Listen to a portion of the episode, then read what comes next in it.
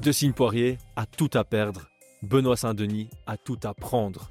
Face au mur, c'est sûr que Dessine Poirier va sortir le grand jeu face aux Français qui vient toujours pour tout arracher. De toute sa carrière, Dessine Poirier n'a jamais, jamais perdu deux fois de suite. Il revient toujours plus fort de ses défaites. L'Américain cherchera à stopper la hype du God of War invaincu en lightweight.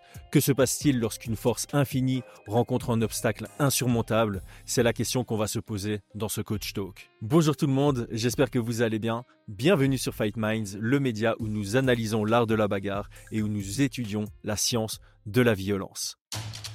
Paris sur le MMA avec une ibet. Quelle sera l'issue du combat? Une soumission? Un chaos? Paris sur la prime numéro 1 avec une ibet.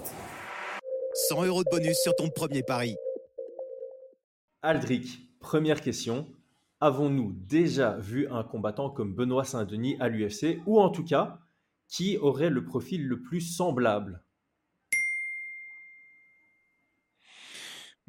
Euh, très honnêtement et très franchement, non. Et on ne parle pas de niveau. Euh, quand on parle de combattant, il y a, y a, les skills, il y a le physique et il y a le capital confiance. Mmh Donc, euh, effectivement, à l'instant T où ce combat va se dérouler, il y a très très peu de, de combattants qui ont le même profil que Benoît, parce que Benoît est dû au mal, parce que Benoît amène une guerre psychologique et surtout et c'est surtout ça le plus important. On, l'a dit dans pas mal de coach talk et je le redis, aujourd'hui les skills et, tout c'est important bien sûr pour arriver à l'UFC. Mais pour, être un, pour passer de très haut niveau à champion ou de haut niveau à très haut niveau, ben, c'est la confiance. C'est la mmh confiance que tu vas mettre en toi, la confiance que tu vas mettre dans tes mouvements, c'est la non-hésitation euh, avec la pression qui est autour de toi. Et ça, on sait qu'aujourd'hui, Benoît, il est il est full, full pour ceux qui jouent au poker euh, là-dessus. Et c'est ça qui va être très difficile à contenir euh, euh, dans, ce duel. Ouais, en fait, je pose la question parce que je trouvais ça intéressant de me dire, ok, est-ce qu'on a déjà vu quelqu'un comme Benoît Saint-Denis? Et si oui, comment le battre? Parce que la réalité, c'est qu'il est invaincu en lightweight. Sa seule défaite, elle remonte à sa, son, seul step-up euh, à l'UFC en, welterweight pour ses débuts. C'était en short notice. Il y, a, tout un narratif autour. Et donc, c'est difficile de se dire, à la place de Poirier, je vais répliquer ce que ce mec a fait.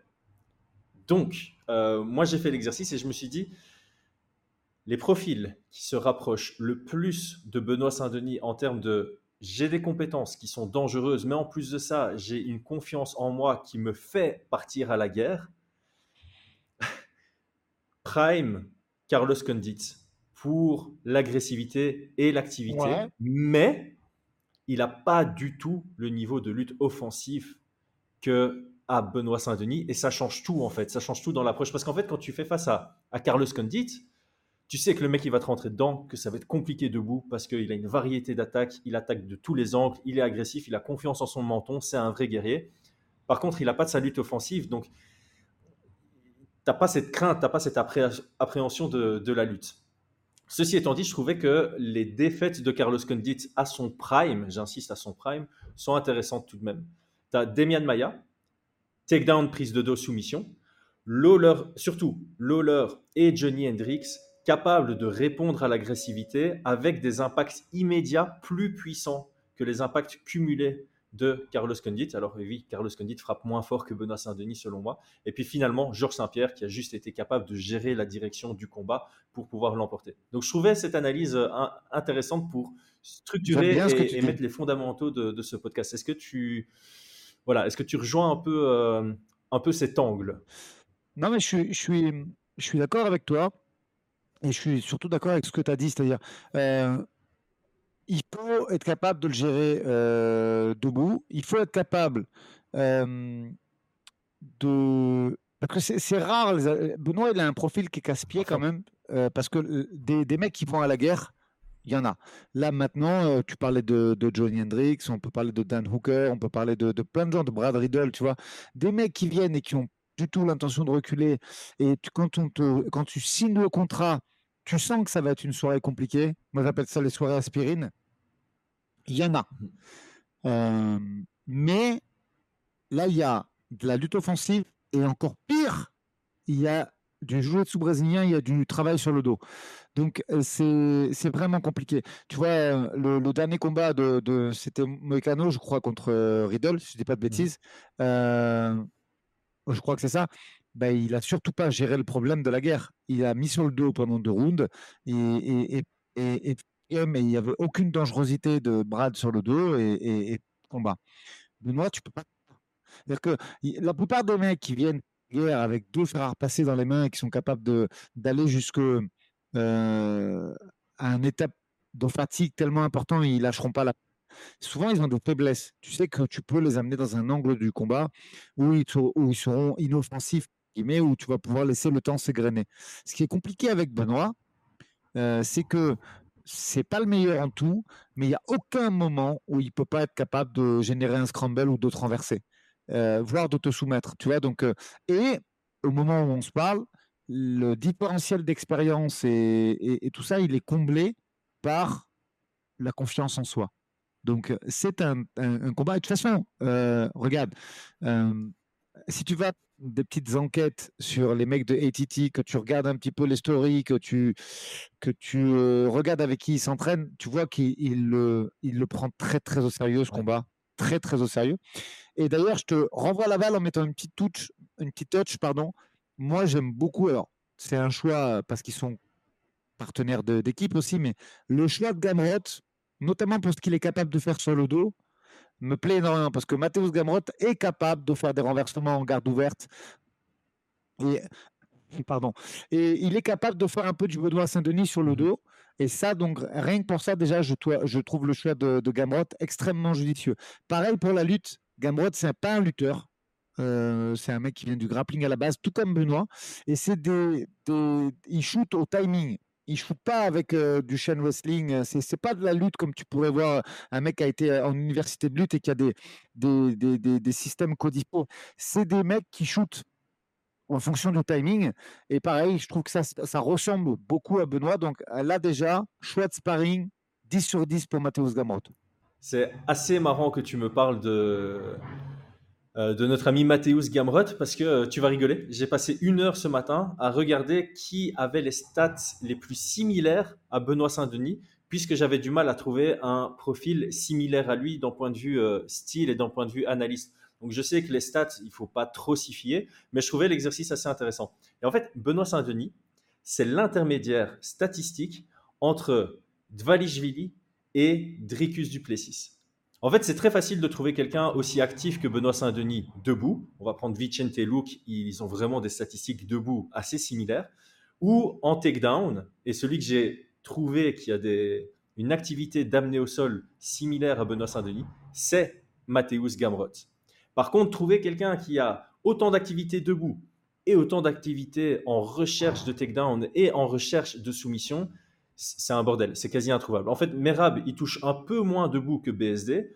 Il est un peu moins actif, évidemment, dans sa recherche de soumission. Par contre, il est plus actif dans sa recherche d'amener au sol. Dricus Duplessis, il touche un peu plus debout que Benoît Saint-Denis, mais il est un peu moins actif dans sa recherche de takedown et de soumission, mais on est vraiment sur des volumes très hauts. Et donc, en fait, c'est marrant parce que tu dis statistiquement, Benoît Saint-Denis, il est à l'intermédiaire entre un mec qui a 10 victoires d'affilée, Merab Dvalishvili, et le gars qui vient d'être champion en middleweight. C'est quand même assez impressionnant. Alors oui, l'adversité n'est pas la même. Benoît Saint-Denis, il est en train de faire son ascension, alors qu'on a un Merab qui est déjà ben, à son title shot et un Dricus qui a fait son chemin vers le title shot pour devenir champion. Mais je trouvais ça assez intéressant d'un côté de me dire que ben, si tu veux retrouver des stats similaires, tu dois aller chercher des mecs ultra, ultra bien placés avec une série de victoires.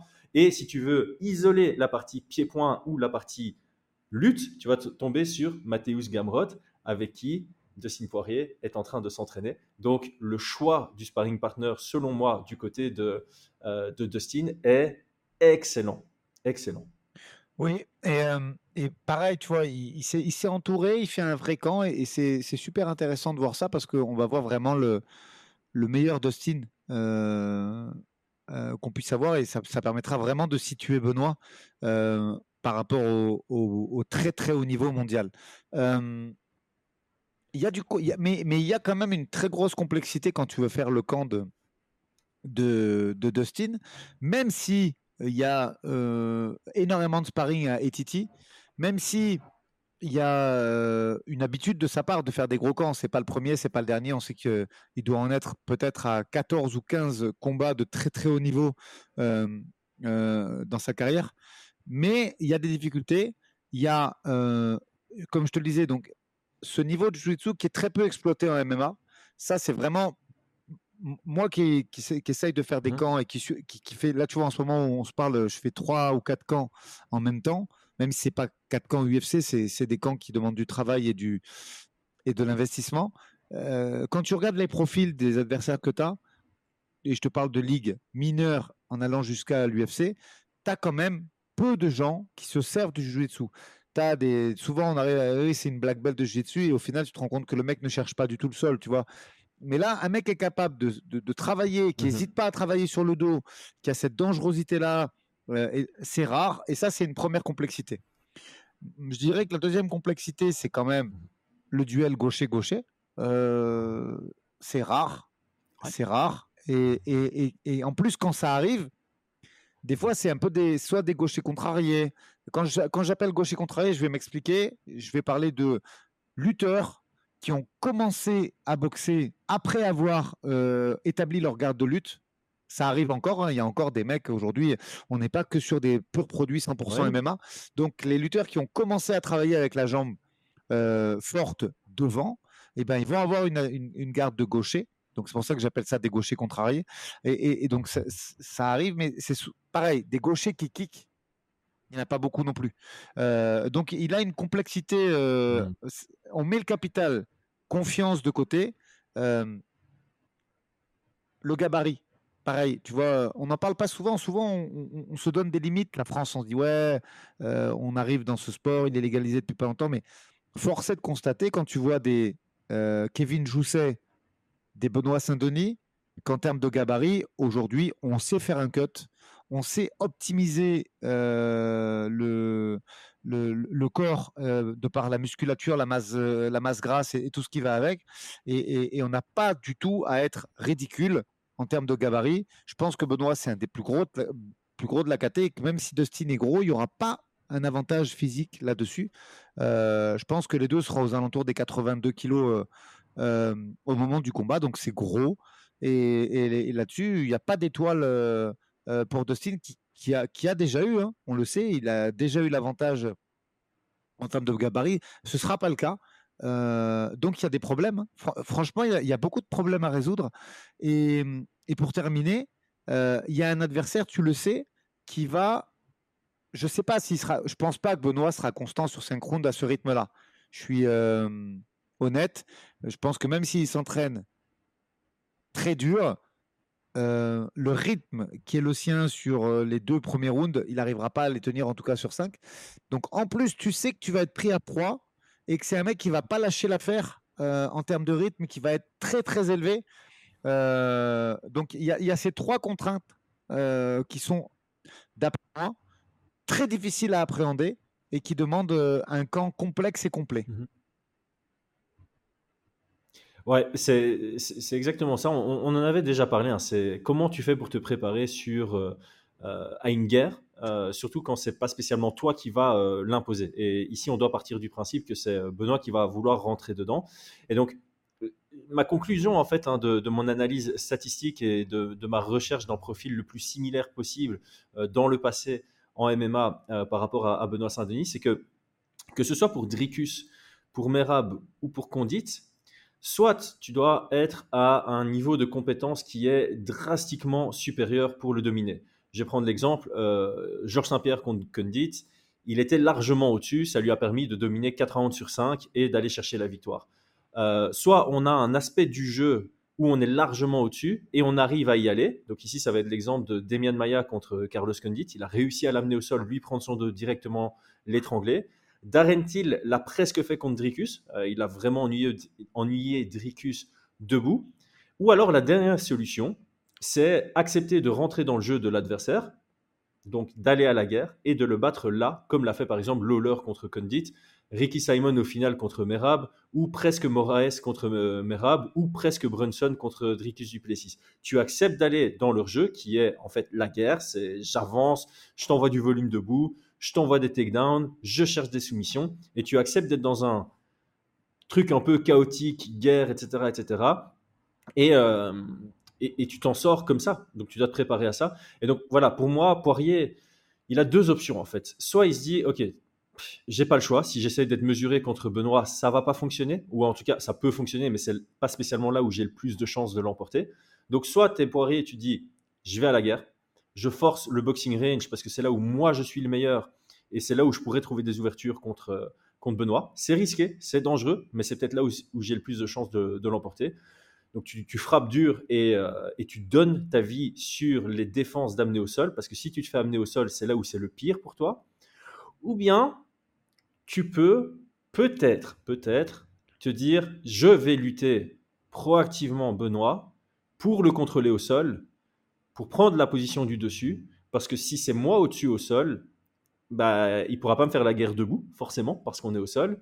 Et euh, il est moins, enfin, il est moins fort, il est moins dangereux, il est moins dangereux sur son dos que euh, en étant au-dessus de moi. Donc, si c'est lui qui m'amène au sol, je suis vraiment dans un bourbier. Si c'est moi qui l'amène au sol et que j'arrive à défendre ces renversements, qui sont excellentissimes, on l'avait souligné dans le, dans, le podcast la semaine passée, alors j'ai aussi ma chance. Donc pour moi, il y a, il y a deux possibilités pour Dustin Poirier. Je partirais plutôt sur la première, euh, mais la deuxième ne me surprendrait pas. S'il vient, euh, en mode lutteur offensif contre Benoît Saint-Denis, euh, ça ne me surprendrait pas. Donc je ne sais pas si toi, tu avais une troisième approche de combat, je vais appeler ça une approche de combat, euh, ou si euh, tu étais aussi parti un peu sur ces deux-là ou sur une des deux et voir laquelle tu préfères. Non, mais alors, attends, je fais un petit intermède juste avant pour bien dire à la communauté, les gars, les commentaires, surtout quand ils sont judicieux et qui sont pas, on vous écoute et, je vous lis. Moi, j'essaye de, de, lire, même si des fois, j'ai pas le temps de répondre.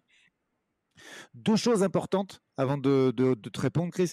La première, oui, euh, Dustin, je pense, en termes de temporalité, il revient au bon moment. Parce que effectivement, il a pris un KO sur un high kick, mais euh, je dis ça de tête, Chris, tu me coupes si, si je me trompe, mais je pense qu'il s'est passé 12 mois ou presque 12 mois depuis ce KO. Donc ça, c'est la bonne temporalité euh, pour revenir à haut niveau euh, Alors, je, te coupe parce qu'on n'est on pas à 12 mois. C'était, c'est facile à retenir pour moi. C'était pendant mes vacances, mes rares vacances. Donc, c'était euh, fin juillet. C'était fin juillet. Et donc là, il revient le mois prochain. Donc, ça fait quoi? Ça, nous fait 7-8 mois. 7-8 mois. 8 mois. Donc, ça me paraît. C'est une bonne temporalité quand même. Moi, c'est son premier KO. Ça me paraît correct. Et si tu compares avec Volca, il y a quoi? Il y a 2 deux, ou 3 mois minimum d'écart? Volca, c'était octobre et, maintenant. Donc, c'était euh, trois mois et demi. mois et demi euh, je pense qu'au niveau temporalité, on n'est pas trop mal. Euh, ouais. Effectivement, mais jamais nous, en tout cas, on a dit que Benoît prenait euh, beaucoup de coups. Benoît, si tu enlèves, si tu expurges la statistique de Eliseu, effectivement, il prend pas beaucoup de coups. Enfin, il prend pas trop de coups. On en prend toujours trop dans ce métier, mais en tout cas, ses, stats ne sont pas du tout mauvaises dans la catégorie. Non, du et euh, donc ça, c'était bien pour le dire, les gars. On vous lit, on vous écoute, et ce que vous dites est très intéressant. Euh, moi, je vais te dire, Chris, que je pense qu'il prépare les deux game plans et même peut-être un troisième. Euh, pourquoi je pense qu'il prépare les deux game plans Celui de la bagarre, parce que pareil, on l'a vu avec euh, des PF fighters qui aiment beaucoup la bagarre et qui sont très adroits debout un peu. Pareil, hein, euh, j'ai pas envie encore de me faire reprendre pour écorcher le nom, mais on l'a vu avec le, le Dagestanais qui est au PFL là. Magomed, Magomed Karimov Non, non, euh, non, non je crois que c'est Omen, Omen ou un truc comme ça, mais on va encore dire, ouais, il fait comme Michael Obou, il écorche les prénoms. Oui, les gars, je ne suis pas agrégé en langue. Euh, j'ai du mal avec certaines prononciations, mais celui qui veut suivre, suivra. Et c'est un mec qui va à la bagarre et, qui ne fait qu'avancer. Et on a vu, pareil, quand j'ai fait mes petits insides des stories de coach et sparring de ATT, j'ai identifié cet individu avec, à de nombreuses reprises avec Dustin. Donc, il se prépare à la guerre, il se prépare au scramble et au, travail au sol. donc ça, c'est les deux premières.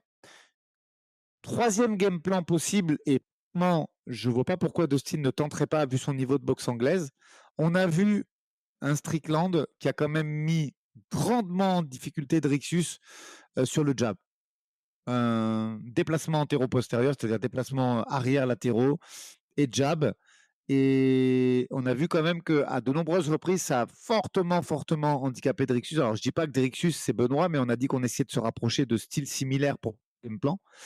ils sont à l'ouvert. Moi, j'aime bien le Java à l'ouvert. Je trouve que ça peut être très intéressant.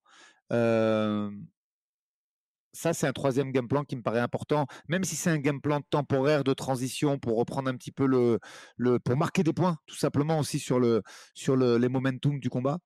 Dustin, très gros niveau en boxe anglaise.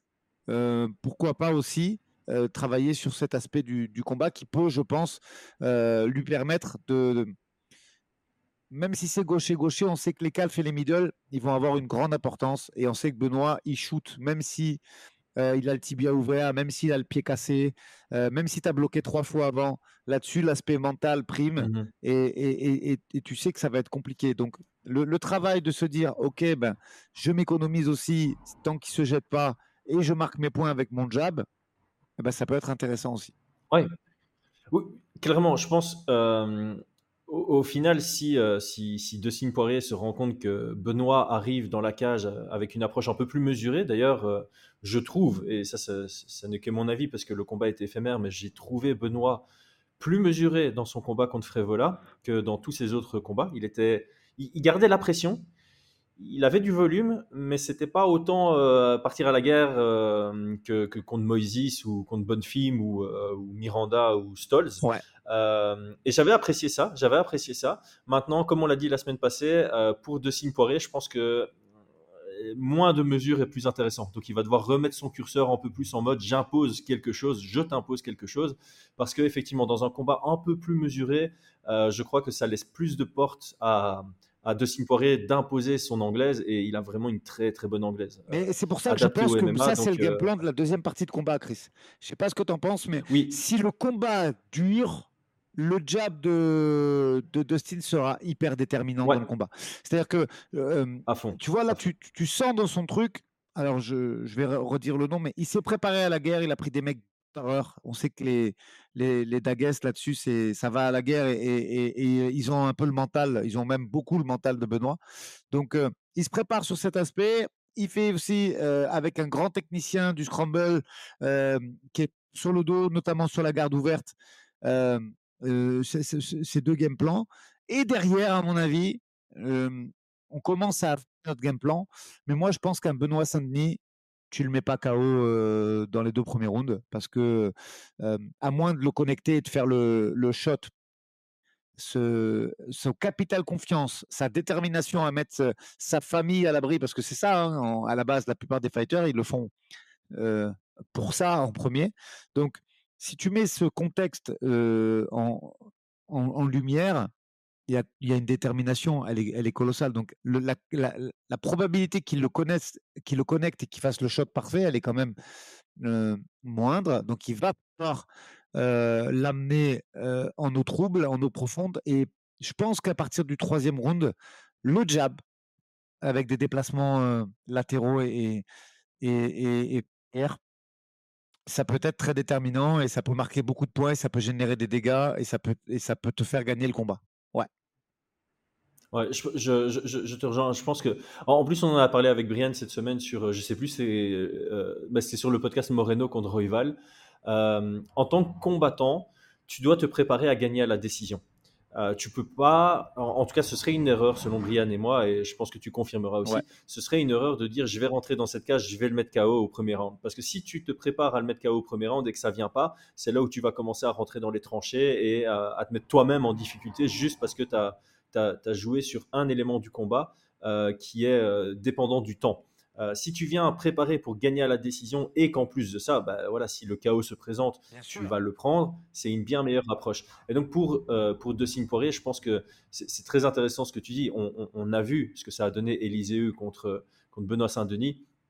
Oui, Benoît, tu peux vraiment le faire vaciller, tu peux le connecter, tu peux lui faire mal, mais il va rester dans ce combat. Si tu ne l'éteins pas, il, sera toujours là et il sera toujours dangereux. Et donc, à la place de De tu, dois évidemment prendre ce combat en considération en disant, OK, euh, il, a il, a, pris des sales frappes, il n'est pas tombé. Je dois, en fait, j'ai re-regardé ce combat et je trouve que c'est un combat de référence pour De Poirier euh, à l'approche de Benoît Saint-Denis. Il doit faire un peu comme il a fait contre Max Holloway. Max Holloway, il est venu pour le taper dur, pour le taper fort, mais dès le moment où il a remarqué que c'était difficile de le mettre KO, il a légèrement diminué l'intensité de ses frappes pour se garantir d'être capable de tenir un certain rythme euh, qui lui permettait de gagner jusqu'à la dernière reprise. Et je pense que s'il peut tirer le son de son combat contre Max Holloway en se disant, OK, Benoît Saint-Denis, ce sera un peu pareil, je vais peut-être le connecter dur, je vais certainement le connecter dur, mais il va rester debout. Donc, il faut que je puisse gérer mon énergie, gérer mon intensité, gérer mon cardio de sorte que je puisse encore être performant dans la cinquième reprise. C'est la meilleure approche de combat pour Dustin Poirier. Donc, ce que je disais tout à l'heure de, oui, Poirier, il doit se préparer à aller à la guerre, forcer le boxing range, mais il ne doit pas se mettre en dette d'énergie. Il ne doit pas tout dépenser pour autant, il doit euh, garder cette efficacité. Il doit vraiment garder cette efficacité et un peu euh, être capable d'être flexible euh, dans l'ajustement du rythme. Donc si pour une raison X ou Y, Benoît Saint-Denis a un rythme plus faible que d'habitude, De Signe Poirier doit en profiter pour se dire Ok, moi aussi, je baisse ce rythme et je viens euh, essayer de dominer avec une boxe mesurée où je vais euh, choisir mes frappes, notamment ce jab, notamment ce low kick, notamment ce shift qui travaille très très bien et voir comment ça réagit de l'autre côté. Et donc, du côté de, de Signe Poirier, je pense qu'il doit, il doit surtout être prêt à, faire les bons ajustements. Il doit jouer de son expérience. Tu parlais d'expérience tout à l'heure. De Signe Poirier, il a tout connu dans la cage. Il a tout connu dans la cage, sauf en profil comme Benoît Saint-Denis. Mais son expérience fait qu'il devrait être capable de, euh, de, oui, de, faire les bons ajustements très rapidement, en temps voulu et en, direct. Ouais, puis euh, moi je pense vraiment euh, sur le striking, tu as deux armes vraiment, vraiment importantes et qui vont peser dans l'issue de ce combat c'est le jab et le calf, surtout à l'ouvert. donc c'est vraiment, le, à mon avis, le, celui qui défend bien ça, si c'est Benoît, et celui qui s'en sert bien, si c'est Dustin, en sachant que Benoît est capable de le faire aussi. sans, lui manquer de respect, je pense que sur le calf, il frappe peut-être plus fort que Dustin, mais c'est peut-être un peu moins travaillé. Et sur le mmh. jab, petit avantage à Dustin quand même qui me paraît plus corporate et plus plus technique sur, le, sur la boxe anglaise. Mais euh, en sachant que Benoît frappe très, très, très fort également. Donc, euh, il y a ces deux armes et je pense vraiment que debout, euh, moi, je mettrais quand même un soupçon, un zeste de déplacement parce qu'il faut bien se déplacer face à Benoît parce que si tu mmh laisses la distance se rapprocher, il peut shooter et il shoot très bien et son timing est excellent. et si tu laisses rentrer à une distance où il peut faire la bagarre, il frappe aussi très fort. Il a son cross qui est très intéressant et son mmh middle. Donc voilà, les armes sont là. Être capable de se déplacer. Est-ce que oui Est-ce qu'on irait même jusqu'à dire que les, déplacements pour De Signe seraient une partie de la clé de ah sa réussite dans ah, le sens où voilà, si tu restes en face de Benoît, tu sais qu'il va te foncer dedans, donc c'est important de te déplacer contre Très lui. Et les, on, parle souvent de ces exemples, mais Benoît s'est déjà fait salement connecter à l'UFC en dehors de son combat contre Eliseu. Parce qu'on dit toujours, contre Eliseu, il a pris beaucoup, etc. etc. C'est vrai. Mais euh, je prends toujours l'exemple, hein, contre Niklas Stolz. contre prend un, kick qui se, qui se transforme en genou sur une tentative d'amener au sol qui est légèrement télégraphié et qui part d'une mauvaise distance. Et euh, contre Thiago Moïse aussi, il prend euh, quelques, quelques coups en contre quand Thiago Moïse est acculé à la cage. Alors, je le dis toujours pour nuancer. C'est pas un défaut chez Benoît, parce que Benoît, l'intensité, le volume, le type de combat qu'il impose à ses adversaires, ben forcément, il sait qu'il va se faire toucher. Tu peux pas avoir le style de Benoît sans te faire toucher dans tes combats. Ceci étant dit, euh, avoir des bons déplacements constants, ça pourrait amener Benoît à shooter sur une amenée au sol à un moment qui n'est pas opportun et on sait que Dustin Poirier travaille avec, euh, je sais plus comment il s'appelle, c'est celui qui, avec les lumières, là, qui travaille beaucoup avec les blaze spots. Oui. Euh, donc il travaille beaucoup le temps de réaction, la, réactivité. Euh, ça va me revenir. Je l'ai pas, voilà. je suis désolé le nom, mais, mais oui, oui. C'est pas, c'est pas simplement Monsieur Muscle ou un truc comme ça, Mr. Muscle. Non mais j'avais son blaze, mais impossible, là, j'arrive pas à le ressortir.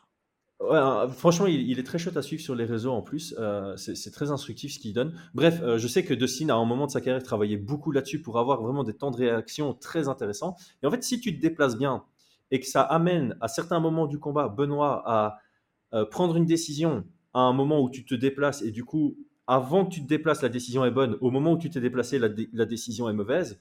Ça te donne une ouverture pour, sur un, un temps de réaction très rapide, connecté c'est intéressant. Alors, tu peux, encore une fois, tu peux pas rentrer dans le combat avec cet objectif unique, mais tu peux te dire, ok, si je me déplace constamment et que je fais confiance à ma réactivité, à mon temps de réaction, je pourrais trouver de très, des ouvertures très très intéressantes contre Benoît Saint-Denis. Ce qui signifie que je te rejoins, le footwork pour bien sûr. il a, une importance, il a une importance colossale dans ce combat, le footwork. Je te dis, mmh de, vraiment debout, moi je suis intimement persuadé que jab calf et, et footwork pour éviter de rentrer dans la distance où ça peut shooter à l'ouvert, c'est le principal de ce combat. Ça, et une mmh concentration. Alors, bien sûr que tu dois être concentré 5 rounds, mais il faut vraiment les deux premiers rounds les capitaliser au maximum. S'il arrive, et parce que pour ceux qui découvriraient le podcast, là, on a dit qu'on parlait au niveau de, de, de, ce que pourrait être le camp et la trajectoire, en tout cas, du camp de, de, de Dustin Poirier. C'est pas du tout que. Attends. Euh, du coup, euh, j'ai oublié de faire la mise en contexte. Je le fais en plein milieu du podcast. Profitez-en pour vous abonner tant que, je te coupe. Euh, ouais, donc, euh, n'ont pas, vu notre... comprendre. Non, non, mais bon, ils auraient compris euh, au, cours du podcast. Et puis, je, pars du principe que 80-85% des gens qui écoutent ce podcast-ci ont écouté au moins le précédent et avaient potentiellement écouté les trois précédents. Donc là, les gars, c'est le quatrième podcast d'affilée où on parle training camp. Donc, on avait commencé par quel est le training camp optimal pour Baki contre Doumbé. On a fait l'inverse la semaine d'après. La semaine passée, on a évaluer ce qu'était le training camp optimal pour Benoît Saint-Denis à l'approche de son combat contre Dustin Poirier. Et donc aujourd'hui, on élabore ce qui nous semble judicieux à la place de l'Américain Dustin Poirier contre Benoît Saint-Denis. Je te redonne la plateforme. C'est ouais, pas du tout qu'on veut que, que, Dustin batte Benoît. Pour les gens qui, pour ça je trouvais utile de le préciser maintenant. Là, on prend l'angle de Dustin et on a essayé de, de donner des, des trajectoires à, à, ce camp et à ce formidable euh, qui va avoir lieu quoi dans trois semaines, non Si je dis pas de, de sottises, trois semaines, je pense. Euh, même pas deux semaines, hein, On se rapproche drastiquement, deux semaines et demie. Deux semaines et Donc, euh, donc voilà pourquoi on parle uniquement du, du, camp de, de l'américain. Donc et, tu vois, souvent on parle de duel lutteur contre, euh, de, contre striker et, sur trois rounds, on, souligne l'importance du premier. Là, c'est pas tout à fait le même duel puisque Benoît est bien plus complet qu'un simple grappleur, mais je souligne vraiment l'importance des deux premiers rounds. Si sur les deux premiers rounds, il arrive à gagner les deux ou au moins à faire 1-1, le combat il va changer de, tournure parce que ça va être compliqué et surtout c'est la dépense énergétique. Répondre à l'agressivité, parce que quoi qu'on en dise, on ne sait pas à quel degré Benoît va être agressif, mais Benoît va être agressif parce que je pense que ce serait totalement inhabituel et surtout mal opportun qui change sa stratégie sur ce combat. Néanmoins, il peut varier le degré d'agressivité, mais je pense que vraiment la, réponse énergétique au contre de Benoît, c'est primordial. C'est-à-dire que s'il arrive euh, sur les deux à la deuxième, qu'il a répondu, qu'il a, qu'il a marqué ses points, qu'il a gagné les deux premiers rounds et surtout que le, sa réserve énergétique est, est, est, supérieure pardon, à celle de Benoît. Euh, il a fait 90% du combat parce que la probabilité qu'il se fasse saucer euh, en grand pound ou toucher durement debout au troisième, on sait qu'elle va être moindre et c'est une évidence dans mmh le rythme envoyé dans les deux premiers rounds va être important. Donc la clé du combat, moi je pense qu'elle est vraiment là et, sur les phases d'observation, parce que malgré tout, euh, il ne faut pas rester que sur l'exemple de Frévola, on peut revoir le combat de Benoît à Paris, il y a quand même des périodes d'observation, même si elles sont courtes, on va dire. Sur les périodes d'observation, en fonction de la distance et de la direction, faire euh, valoir le jab ou le calf, garder une distance où il ne peut pas shooter, où tu ne peux pas prendre de middle plein, euh, que une distance pas inhabituel hein, chez Dustin, mais on sait que c'est pas un adepte du kicking range. il, il, aime bien être à distance de boxe anglaise quand même, si tu regardes euh, la majorité de ses combats contre des strikers notamment. Euh, là, je pense qu'il faut, il faut travailler 10-15 euh, cm un peu plus loin de ce qu'il travaille d'habitude, de façon à, à, pouvoir gérer plus facilement les takedowns et les middle. Ouais, je, suis, entièrement d'accord. Et justement, ça nous fait faire euh, la, dernière transition de, ce podcast qui reste quand même focus sur le, camp d'entraînement. Euh, de manière générale, comment est-ce que... Euh, attends, j'ai reformulé, je repars de zéro. une des loose conditions qu'on avait définies pour Dustin Poirier, quand on parlait la semaine passée de Benoît Saint-Denis, c'était le fait que, que Dustin fatiguait énormément après plus d'une minute de grappling intensif. Donc si dans un combat, vous allez voir les, combats précédents de Dustin Poirier, s'il y a du grappling pendant plus d'une minute et que le grappling est intense, où ça contracte, ça congestionne les muscles, au moment où Dustin Poirier va se relever, il va reprendre ses grandes respirations, il va créer de la distance, il va envoyer moins de volume, il va tirer sur son short. Non, pardon, ça il fait tout le temps. Euh, mais c'est important. Euh, on disait que c'était important pour Benoît de pouvoir varier le jeu, euh, changer de d'aspect du combat, de diriger le combat vers la lutte de temps en temps pour que quand ça se relève, réaugmenter le volume en striking parce que c'est à ce moment-là que De Poirier sera le plus vulnérable. Est-ce que c'est intéressant pour De Poirier de travailler par rapport à ça? Donc de travailler vraiment, euh, ok, tu sais quoi, Mathéus, shoot sur moi, shoot sur moi, shoot, sur moi, fais-moi me relever, fais-moi me relever. Voilà, c'est ça. Et après, quand tu te relèves, passe à quelqu'un d'autre qui est frais, viens boxer avec moi, on boxe, on boxe, on boxe. Ok, Mathéus, tu rentres contre moi, fais-moi tomber, je me relève, je travaille pour me relever et j'apprends à combattre avec mes muscles congestionnés. J'apprends à combattre Mais, debout en sortie de phase de grappling. Je pense vraiment qu'il l'a. Attends, euh, là, ils ont bossé ensemble. C'est-à-dire que être teammate euh, à l'ATT, ça fait longtemps qu'ils y sont, parce que Gamrot, euh, je crois qu'a déjà, à la fin de sa période KSW, il commençait déjà à aller à l'American Top Team. Euh, Tout à fait. Donc, ils sont partenaires d'entraînement teammate depuis peut-être 5 ans, peut-être 6 ans.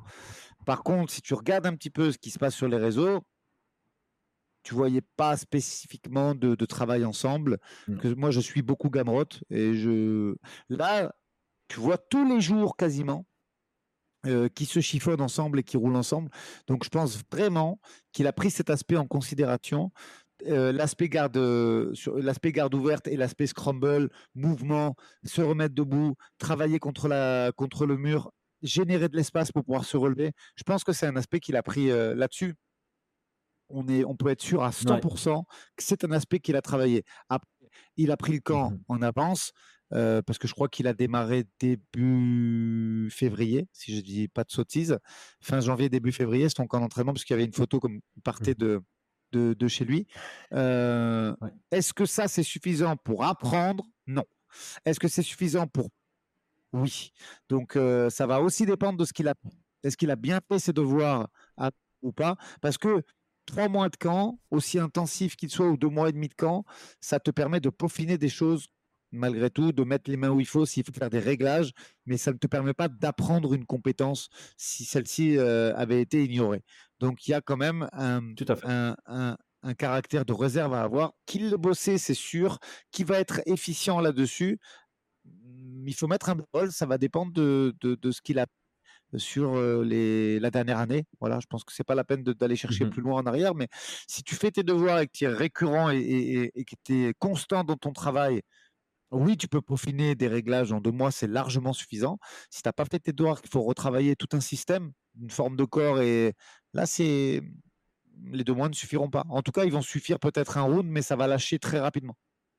Ouais, trop rapidement, effectivement, effectivement. Et en fait, là, là pendant que tu parlais, j'étais en train de me dire, tu sais, euh, c'est dommage pour euh, Dustin Poirier qu'il y ait eu une prise de tête avec Colby Covington, parce que Colby Covington aurait été un, un chouette profil, en fait, pour, euh, pour se préparer à, Benoît Saint-Denis dans, dans le volume, dans le fait que Colby est un très bon profil. C'est ça, en fait, sur le, le volume, le cardio, euh, je vais pas dire le style, mais voilà, sur l'intensité que qui peut être mis, euh, je pense que tu combines Colby Covington avec euh, un Matthews Gamrot et peut-être un, troisième profil un peu plus euh, striker, ça peut être vraiment très intéressant. Mais voilà, je pense qu'on a fait un, très bon tour de, la question sur la partie training camp. Est-ce qu'il est y a quelque chose que tu veux ajouter qu'on aurait omis sur non, ce podcast Non, j'ai pris beaucoup de plaisir à le faire parce que c'est vraiment un affrontement qui me hype énormément. Je suis mmh Vraiment, vraiment, j'attends ce combat avec impatience pour voir et j'ai vraiment l'impression que, alors Benoît, on le sait, j'allais dire les deux protagonistes ont pris ça au sérieux.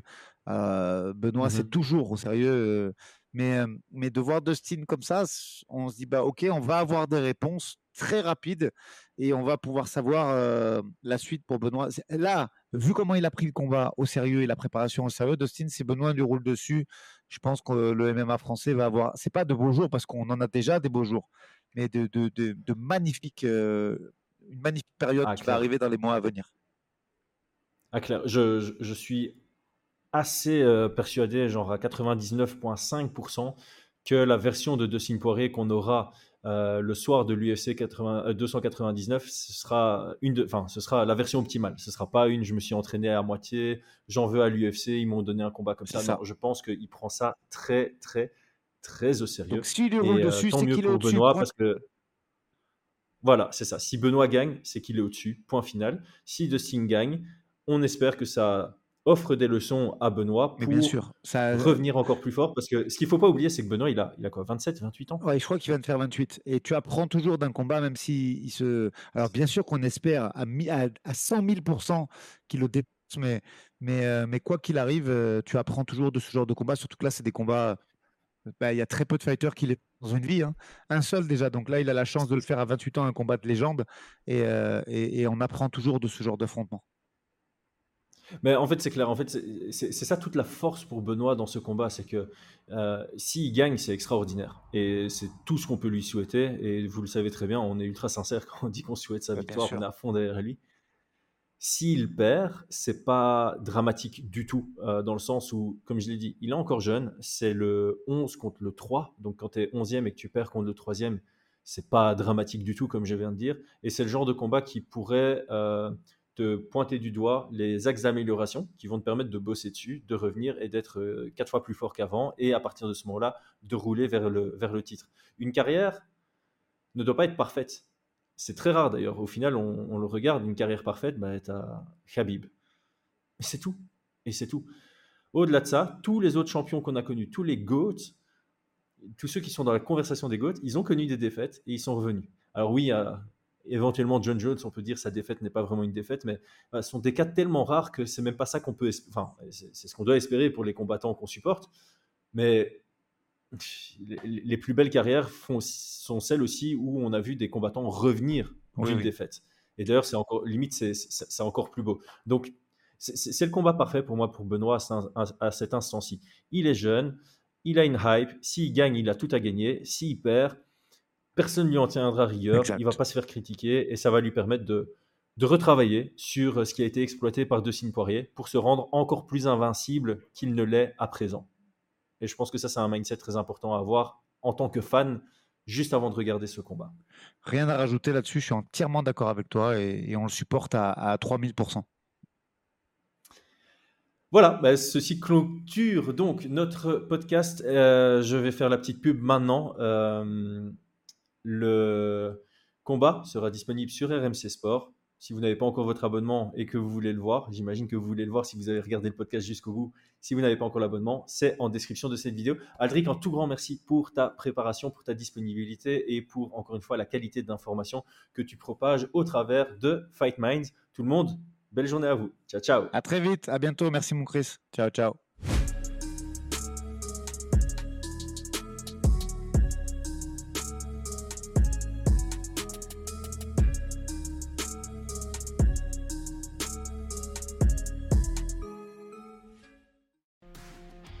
Et c'est tout pour aujourd'hui. L'équipe Fight Minds te remercie d'avoir investi de ton temps pour écouter le fruit de notre travail et de notre passion commune pour le MMA. Nous t'invitons à t'abonner à notre podcast et à nous mettre un petit 5 étoiles si notre travail te plaît, ça nous donnera toujours de la force. Et si tu veux donner un petit coup de pouce à notre projet, parle de nous autour de toi, ça contribuera à notre développement. Nous sommes également sur Twitter et YouTube, viens nous y retrouver pour échanger. A très vite pour plus de contenu sur l'art de la bagarre.